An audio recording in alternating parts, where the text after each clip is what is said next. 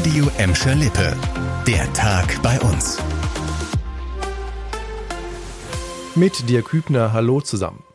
Oh Mann, das hätte ganz, ganz böse enden können. Heute Morgen gegen halb sechs, Finke-Tunnel in Gelsenkirchen-Bur. Ein 31-jähriger Gelsenkirchner ist gerade mit seinem Audi im Tunnel unterwegs. Als er die Ausfahrt passiert, trifft ein Gegenstand das Auto. Der Mann stoppt sofort seinen Wagen. Eine Gehwegplatte hat die Windschutzscheibe des Audi getroffen. Der Mann blieb zum großen Glück unverletzt. Die Scheibe wurde durch den Gegenstand teilweise zertrümmert. Vom Täter fehlt bislang jede Spur. Nach dem Wurf hat die Gelsenkirchener Polizei eine Mordkommission eingesetzt. Die Beamten ermitteln wegen versuchten Totschlags und suchen nach Zeugen. Wer also heute am frühen Morgen etwas Verdächtiges rund um den Finke-Tunnel in Gelsenkirchen-Bur gesehen hat, soll sich bei der Polizei melden. Wegen der Ermittlungen war der Tunnel mehrere Stunden gesperrt. Und das ist leider nicht die einzige Polizeimeldung vom frühen Morgen. Schon in der Nacht hatte die Gelsenkirchener Polizei einen 33-jährigen Raser quer durch die Stadt verfolgt. Der Verkehrssünder war den Beamten aufgefallen, weil er mit deutlich über Tempo 100 auf der Kurt-Schumacher-Straße unterwegs war. Als der Mann das Polizeiauto sah, raste er los über die Uferstraße in Richtung Gelsenkirchen-Hessler. Bei der Verfolgungsjagd fuhr er über zwei rote Ampeln und hatte laut Polizei deutlich zu viel Tempo auf dem Tacho. Im Kreisverkehr am Leerhofebruch prallte der 33-Jährige dann gegen einen Laternenmast. Als er zu Fuß flüchten wollte, erwischten ihn die Beamten.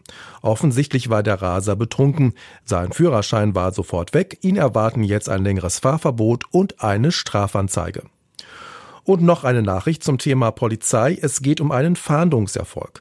Nach Wohnungsdurchsuchungen im Bottrop, Gelsenkirchen und Bochum hat die Polizei zwei Männer und eine Frau festgenommen, die Senioren bestohlen haben sollen. Die Beamten haben dabei rund 600 Beutestücke gefunden und sichergestellt. Es sind vor allem Goldschmuck, sehr teure Uhren und Münzen. Der Wert der Beute soll bei einer halben Million Euro liegen. Und das war die Masche. Die mutmaßliche Bande gab sich als falsche Telekom-Mitarbeiter aus und soll die Rentner in ihren Wohnungen bestohlen haben. Ende November schlug dann die Polizei zu und nahm die mutmaßlichen Diebe unter anderem in Gelsenkirchen fest.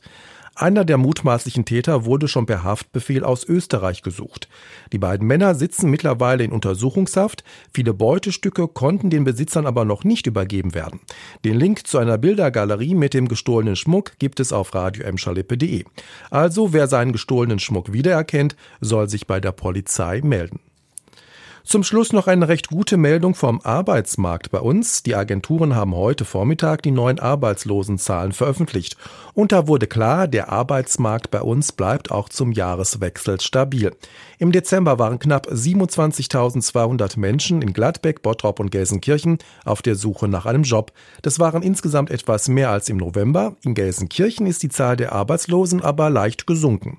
In Gladbeck und Bottrop gab es einen leichten Anstieg. Die Arbeitsagenturen hoffen für das neue Jahr auf einen deutlichen Aufschwung. Mittlerweile würden auch schon wieder mehr freie Stellen gemeldet. Im Bottrop liegt die Arbeitslosenquote jetzt bei 7,3 Prozent, in Gladbeck bei 11 Prozent.